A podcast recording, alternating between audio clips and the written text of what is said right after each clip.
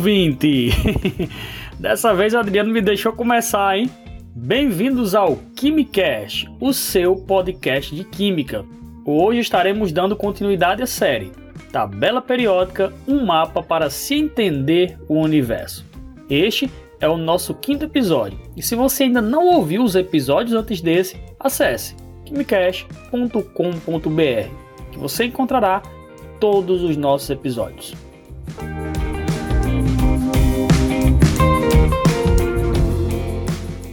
Olá, olá, ouvinte!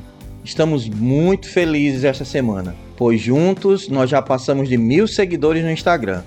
E como somos gratos pelo apoio que todos têm nos dado, seja por palavras ou curtidas. Nosso muito obrigado. Mas vamos para o nosso bate-papo de hoje. Temos mais duas propriedades periódicas, e dessa vez serão a energia de ionização e a afinidade eletrônica vamos precisar de alguns conceitos do podcast anterior. Se você ainda não ouviu, dá uma conferida lá. É isso mesmo, Adriano. Está tudo conectado. Até porque as propriedades dos átomos são determinadas em grande parte pela configuração dos elétrons da última camada. Essa é uma das razões pelas quais conseguimos relacionar as propriedades dos elementos químicos. Agora, Explica aí para os nossos ouvintes essa história de energia de ionização. O próprio nome já ajuda a entender do que se trata essa propriedade, né? Justamente, Luiz Fernando. E o conceito é bem simples.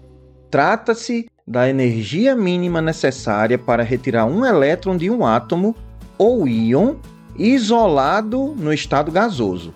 Ou seja, para que este elétron seja retirado, ele necessita receber energia para que ele alcance níveis energéticos mais externos até ser retirado. Isso tem a ver com o conceito do salto quântico, mas dessa vez ele não volta para a camada original, pois é retirado. E é importante destacar que é no estado gasoso, porque nesse estado não há influência dos átomos vizinhos, o que permite determinar a energia de ionização. Em outras palavras, Adriano, quanto maior for a energia de ionização, mais difícil será remover o elétron de determinado átomo, certo? Sim. Quanto mais energia necessitar, mais difícil é de se retirar, porque a energia de ionização é mínima para que esta retirada ocorra. E um detalhe importante é que quando eu removo o elétron de um átomo, torna-se mais difícil remover o próximo elétron. E isso acontece porque Acontece por quê mesmo, Luiz Fernando? Eita, que tava demorando. Ele tava indo tão bem. Isso ocorre, Adriano, porque quando há remoção do elétron de um átomo, acontece duas coisas. Primeiro, vai haver uma diminuição da repulsão entre os elétrons que sobraram. Além disso, não há mudanças na carga nuclear efetiva. Assim, será necessário mais energia para remover o próximo elétron. E na organização da tabela periódica, Adriano, existe uma periodicidade nesta propriedade? Existe sim, Luiz Fernando. A energia de ionização aumenta da esquerda para a direita nos períodos, que são as linhas horizontais, e de baixo para cima nos grupos, que são as linhas verticais. Com essa informação, podemos afirmar que a energia de ionização é inversamente proporcional ao raio atômico, que estudamos no episódio passado. Lembrando que o raio atômico aumenta da direita para a esquerda nos períodos e de cima para baixo nos grupos, ou seja, quanto menor o raio, maior será a sua energia de ionização, e vice-versa.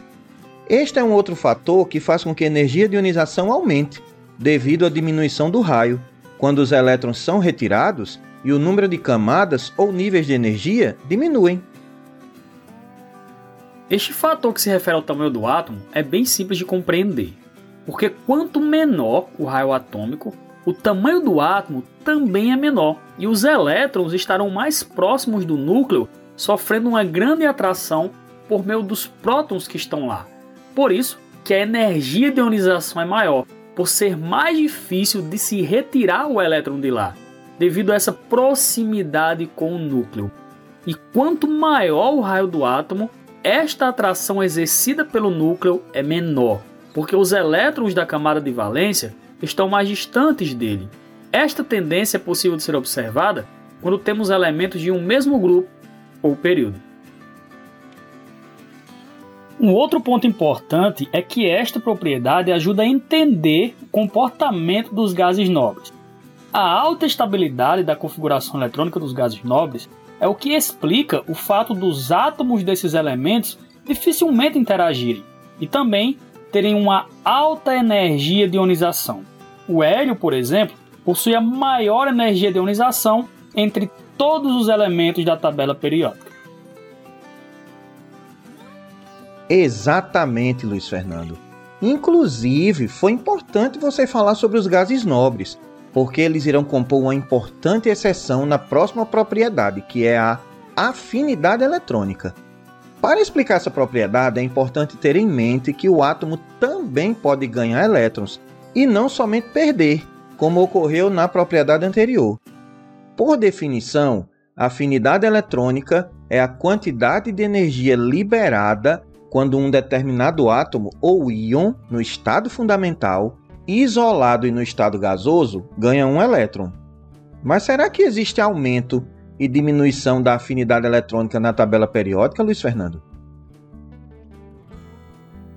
Tem sim, Adriano. E como toda propriedade periódica, ela apresenta certa tendência também. A afinidade eletrônica aumenta da esquerda para a direita nos períodos que são as linhas horizontais, e de baixo para cima nos grupos, que são as linhas verticais. E aí, como você destacou, temos uma importante exceção, que é o fato de os gases nobres não estarem incluídos nesta propriedade, justamente por causa da sua estabilidade, que faz com que eles não sigam um comportamento periódico semelhante aos elementos vizinhos. E o tamanho do átomo tem tudo a ver com essa propriedade também, Luiz Fernando. Olha aí o raio atômico contribuindo novamente. Mais uma vez, essa questão do tamanho do átomo também é bem simples de compreender nessa propriedade. Lembrando que, quando determinado átomo recebe elétrons, estes se acomodam na última camada, pois as outras camadas que o determinado átomo apresenta já estão completas com todos os seus elétrons. Vamos então à explicação. Quando se tem um raio maior, a última camada que está para receber o elétron, que também está distante do núcleo, sofrerá menor atração pelos prótons que estão lá no núcleo. Com isso, o valor para afinidade é menor. Já átomos com raios menores sofrem influência do núcleo, porque a camada de valência que receberá o elétron está mais próxima dos prótons que estão lá, fazendo com que o valor da afinidade eletrônica seja maior os valores das afinidades eletrônicas são bem difíceis de ser medidos de forma experimental, fazendo com que muitos elementos não apresentem estes valores ainda. Dentre esses elementos com alta afinidade eletrônica, destacam-se os halogênios, flúor, cloro e bromo, que são elementos com alta eletronegatividade. O flúor, por exemplo, é o elemento mais eletronegativo da tabela periódica. e lá vai ele falando sobre eletronegatividade. É no outro podcast, rapaz. Eita, é mesmo. Desculpa aí, rapaz. É que eu não me aguentei. e para finalizar o nosso bate-papo de hoje. Oxi, já? Já, rapaz, acredita. Então, para finalizarmos este bate-papo, é importante ainda falar mais uma coisa.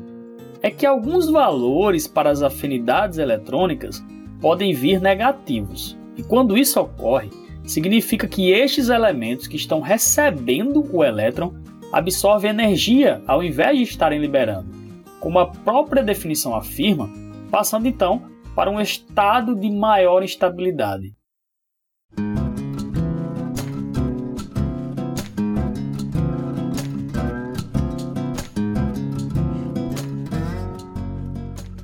Muito bem, garoto. E com isso, ouvinte, Agora finalizamos nosso bate-papo de hoje, onde falamos sobre as propriedades periódicas, energia de ionização e afinidade eletrônica. Daremos continuidade no próximo podcast falando sobre. Pai, Adriano, você já falou mesmo que uma delas era eletronegatividade? Mas a outra vai ser surpresa. um abraço, ouvinte, e até nosso próximo podcast. Até lá, pessoal, e não esqueçam de nos acompanhar pelo nosso site ou pelas redes sociais. É isso aí! Fica quieto, Adriano.